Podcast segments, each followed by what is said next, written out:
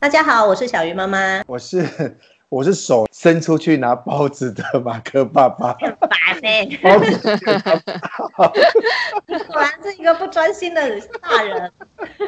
我是石彤老师。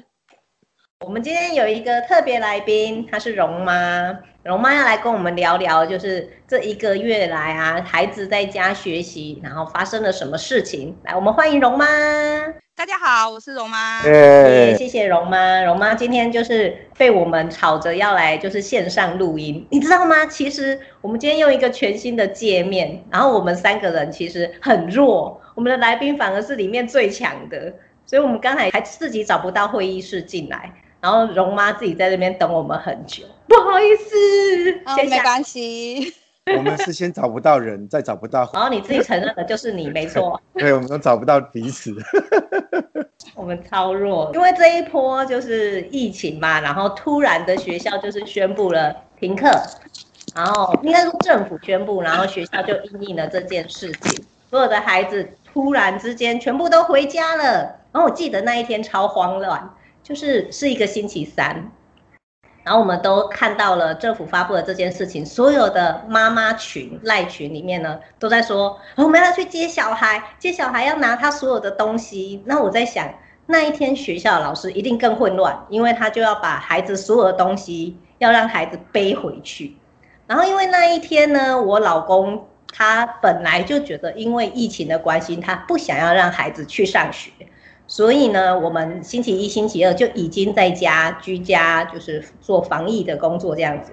然后我们家的东西就也在学校嘛。然后学校突然宣布了停课，这个时候呢，他的好朋友背弃了他，因为自己的东西都背不动了，还要背兰姐的，他就抛弃了他的东西。然后他回到家以后很可爱哦，立刻打电话给我们说：“不好意思，虽然我们是好朋友，可是我的东西实在太重了，所以你们自己去学校拿。”好就是那一天，大家都发生了这些，就是很慌乱啊，爸爸妈妈都是这样子，然后去把孩子接回来以后，星期三大家就开始面对孩子在家，每一个学校有不同的脚步，然后家长也有不同的阴影啊，有的人工作可以在家工作，但有的人不一定可以。那我们今天就是请这个蓉蓉妈来跟我们分享一下。他的学校是怎么做的？第一周你们的学习状况是什么样？就是停课的当天呢，其实蓉蓉在学校已经用电话手表打电话给我了，然后跟我尖叫：“妈妈，我明天不用去学校上课了。”当下我的心已经冷了一半，心里在想着：那我该怎么办？请假吗？还是申请居家办公？那我的小孩子要去哪里？要去外婆家，去阿嬷家，到底要送去哪里？当天下班我去安亲班接到小孩，就真的看到小朋友大包小包。那我们就一路这样子叠在摩托车上面，然后骑回家。大概到当天的晚上七点多，老师就已经丢了很多讯息出来，告诉我们先停课两周，所以寄了一个课程的 Excel 表，告诉。家长说：“哦，我们会怎么操作？怎么操作？怎么操作？”那其实我陪伴小孩子的第一周跟第二周，我是请假，我几乎都是在家陪小孩。所以，那我们每天早上就是依照老师给我们的课程表，我们照表操课。那第一周跟第二周，我们的国小没有线上课，要自己去看电子书。那电子书里面它会有一些教学档案。我们是完全看教学档案，在家里学习。那作业簿、数学练习簿，就是相关的习作练习簿，老师都提供答案，我们家长要自己对。就等于，呃，我前面的一两周呢，我是在家里协助小孩子在线上上课。那我们是一直到第三周开始，我们才陆陆续续的有。老师的直播课，现在的话，学校老师每天会开两堂的直播课，会检讨考卷、作业簿，还有跟小朋友做一些互动，然后跟小朋友勾稽说，哦，前面的有哪些课你们还没有去上，哪些作业的照片还没有交，大概是这个样子。所以。呃，以我们国小来说，我们前面的第一周跟第二周，家长的工作量 其实蛮多的。家长其实没有什么自己的时间，小朋友上多少个小时的课，爸爸妈妈就是要在旁边看。我们的那一班的家长都还蛮关心小孩的。我会这么说的原因，是因为我们那个群组就是在正常上课的时候，家长会不断的一直发问、提问题问老师。那老师通常都会很快的就回复。目前的状况大概就是这样。九月之后，如果还没有办法去学校上课，如果还是以现在这个样子，以看影片跟电子书的安排来说，其实我会很担心，因为没有线上上课，小朋友专心度会不够，爸爸妈妈没有在旁边陪着，其实小朋友很容易就分心，很容易就去网络上神游，或者是跟同学开启聊天室就聊天了。听起来妈妈真的很辛苦哎，就是那你工作前面两个星期就等于你就没有在工作了吗？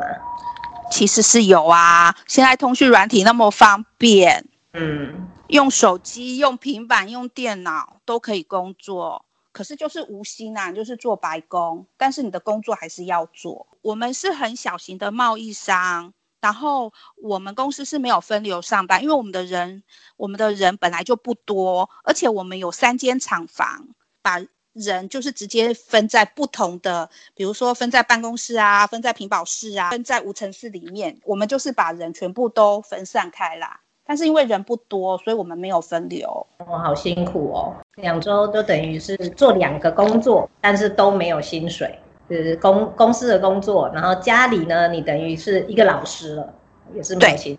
对，然后我除了我是学校老师之外，我还要 cover 安亲班老师。对，还要 cover 英文老师哦，因为还要陪伴小朋友上线上的网络英文课。他们的安亲目前这个梯次的停课，他们并没有走所谓的线上教学。因为有辅导一些公司，我就上这个礼拜进去某一家公司里面上班。那我就跟他说：“哎，我怎么很久没有看到谁谁谁来上班了？”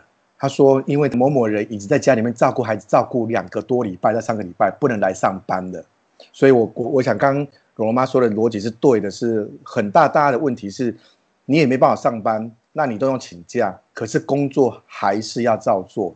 然后还有小朋友哈，上课真的要盯住。所以刚提到，你看。那个前一两个礼拜基本上是自学，因为老师都还没有准备好上线，所以都在自学。所以这真的是呃，这波疫情一开始真的让大家有点措手不及。确实是呃有点措手不及。那我也相信学校的老师应该也措手不及，因为我也发现老师有时候开网络直播上课，老师自己都会冷场，很难不冷场啊！你看我们现在录音，我们都会冷场。我们已经开镜头了，还冷场了，要想办法看到你们了，还是觉得 不知道什么时候该接话。龙龙妈，我要问一件一件事，刚刚还没有说，就是龙龙多大？呃，蓉蓉目前是小四。哇，这里有三个小四生的家长。耶、yeah. 其实，其实我在想哦，不同国小其实他们老师的代班的方式其实都有不同。那像我知道竹北。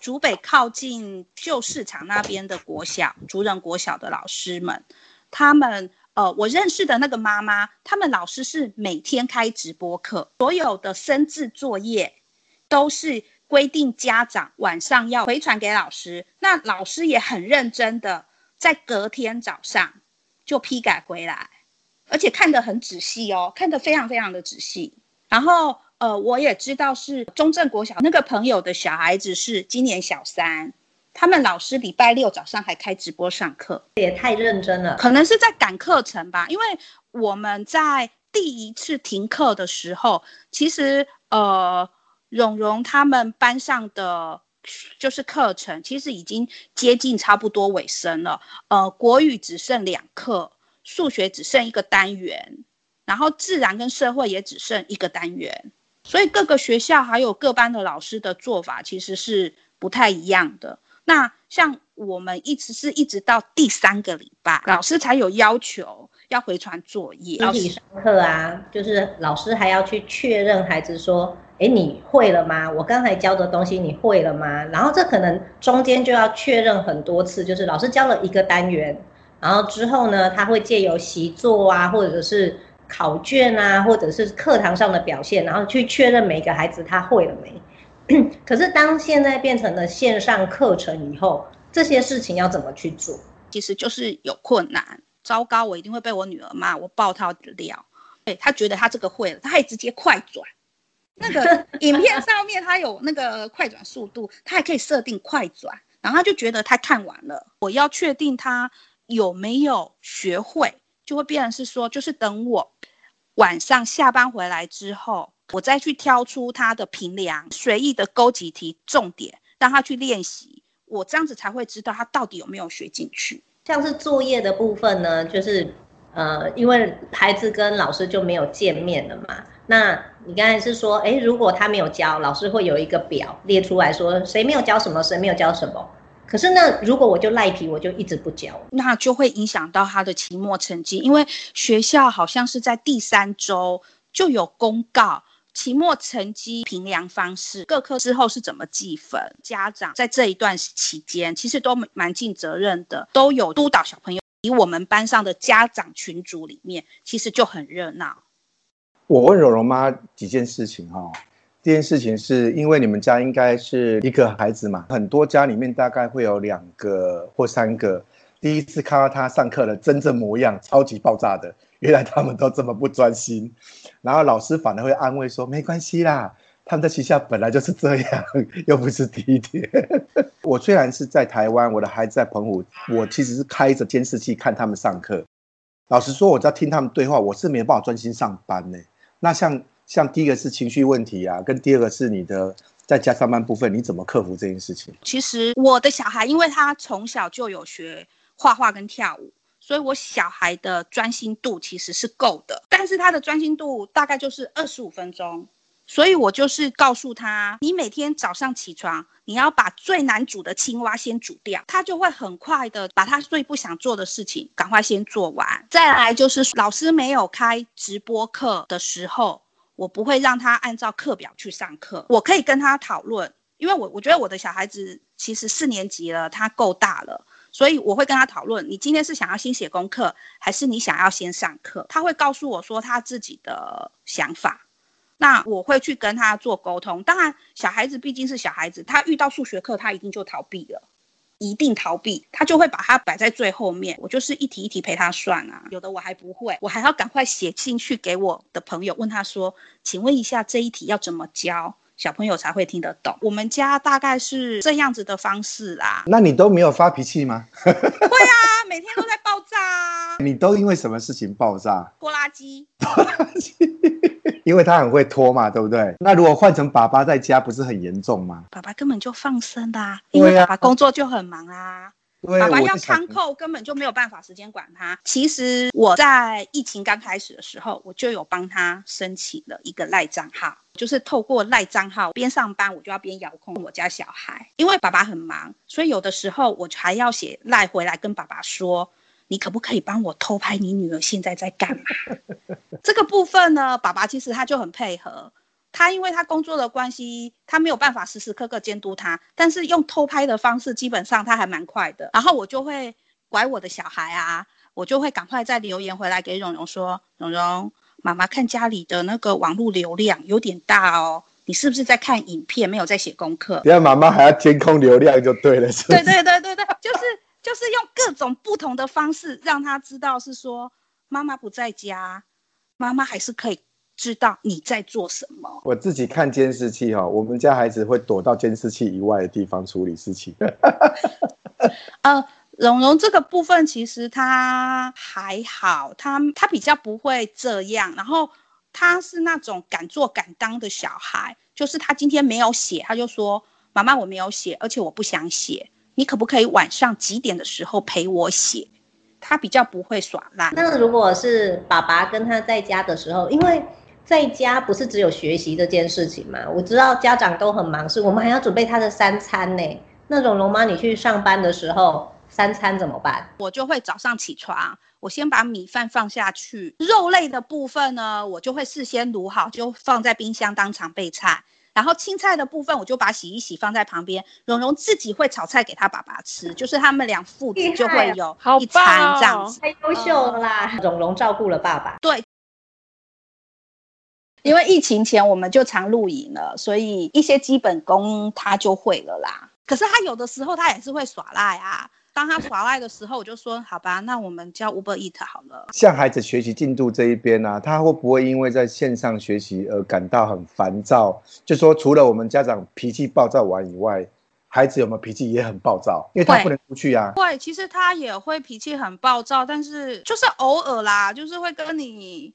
跺个脚啊，吼一下啦，但是他还他一直以来是一个蛮好哄的小孩，给他一点零食啊，然后一点汽水，他一下子他就好了。因为他是一个很喜欢手做的小孩，所以我就是必须要要安排一些，比如说包水饺啊、做饼干啊、上画画课啊，像这种手做的课让他去娱乐，然后用这些来当做一些诱因，跟他交换条件，交换乖乖上课吗？对。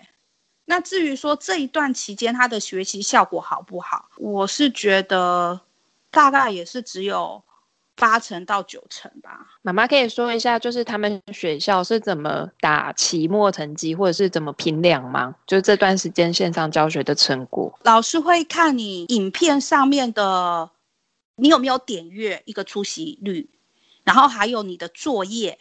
作业你有没有准时交到 Classroom 上面？然后线上直播课的你的出席率，大概以这个方式。所以没有像以前这样考试什么的。说到考试，前一两天有那种表单上面的考试，比如说他的数学啊，就是透过表单去点选答案。然后 Google 表单吗？对。学期快结束了哈，那我想问蓉蓉妈哈，我我我觉得家长现在会遇到另外一个事情是。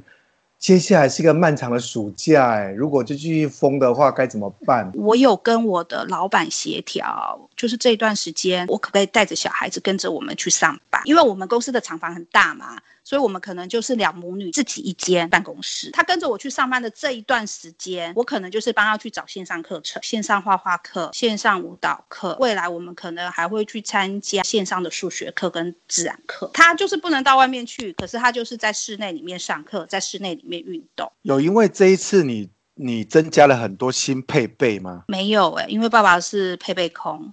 就这些配备，像我们家最近就吵着要买 notebook 了，因为他要自己有一台 notebook，他不想要跟弟弟共用。上课完以后，他还要写功课，还要找寻。确实 notebook 是比较好用的，iPad 它有时候在搜寻上面啊，其实是比较不好用，而且它会比较容易一直低着头。所以我们最近都在线上搜寻二手 notebook，因为你也不想让小孩子拿太新的。但我知道小鱼老师他们家是直接投影到电视上面。其实还蛮不错的哈、哦。就投影的部分，一开始我们是用 Apple TV 投影，然后我们就会发现，如果今天老师他是有分享他的画面，是有文字比较多的，他其实投影的效果我们觉得没有那么好，就解析度的问题。后来我们就还是用电脑，然后用那个 HDMI 的线去拉到电视，你就会一幕变大，然后解析度也会变高。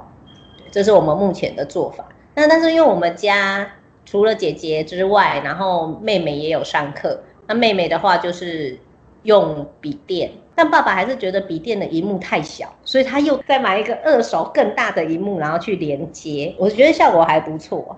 但是真的配备越来越多，你就会发现我们家只有两个哦，而且他们在不同楼层哦。他们一个在 B one，一个在二楼，然后我们在一楼，我们都会觉得好吵哦，就是。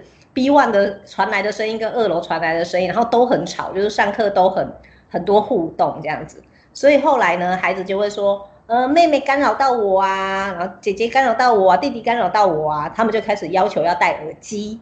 但是我其实没有那么鼓励戴耳机，因为他戴了耳机以后，你就不知道他上课的状况。然后再加上孩子如果一整天上课时间很长，他就下课以后，他来跟你讲话都是妈妈。那个可以吃饭了没？没有办法恢复到正常音，都快耳聋了，就对了。对，欸，对不起听众，对不起各位。我想要就是多跟大家分享一下哦，因为这一次疫情有线上上课，我可以更了解过去我选择的才艺教室、安亲班，我女儿学习累积状况，还有就是一些老师的教学是不是适合她。或者是说，呃，可以更了解小孩子在学习上面，他们有没有一些比较不好的一些习惯，或者是一些比较好的习惯。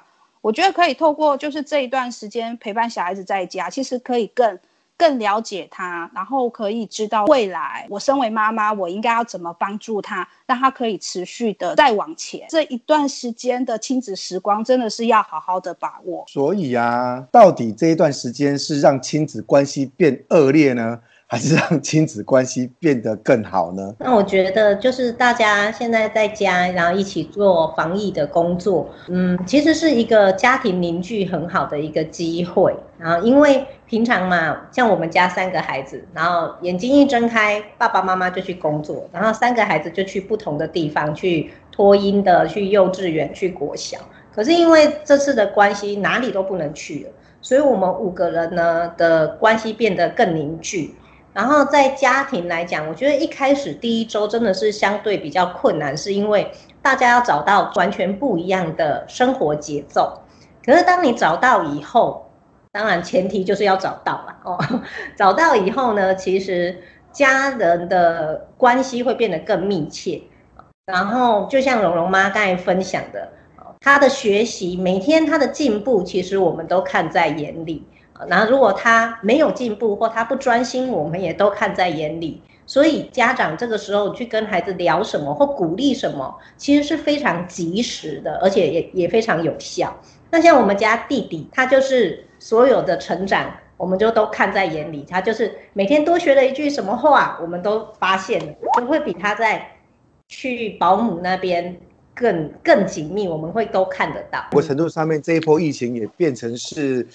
父母亲重新思考我们跟孩子跟工作三方角度上面的新的思维哈。对，我们的孩子都是一样是四年级，然后以四年级的家长来想想，我们在这一波，因为我们都还是希望孩子在学习嘛，不管他是在学校或者是现在在家。那面对不同的时代，因为疫情后，他可能就跟疫情前是完全不一样的了。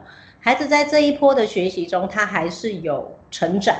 那蓉蓉妈可不可以跟我们分享一下？因为这次疫情的影响，你有没有希望，就是对蓉蓉未来有什么样的期许？她借由这样的学习，对她整个人上面，呃，当然是就是说，希望借由这一段时间去培养她自己，可不可以自律？然后可不可以改进一下拖拉机？然后，然后其实这一段时间，我就觉得他的时间没有被学校、被安亲班给绑住。其实他可以更去探索他自己，他喜欢些什么东西。我没有办法帮他做一些比较长远的规划，但是我会觉得，我身为一个妈妈，我愿意陪伴他，适当的去帮他做一些调整。像兰姐啊，她这阵子在线上教学，那我就觉得，哎，其实我看到她有很大的进步是。以前在正常的上课的状态下面，其实他没有那么会为自己负责，他很多事情都需要我们在旁边提醒。但是因为这次的线上教学，老师规划得很好，是你怎么缴交作业，你怎么写作业，然后在什么时间内必须完成什么，都很清楚。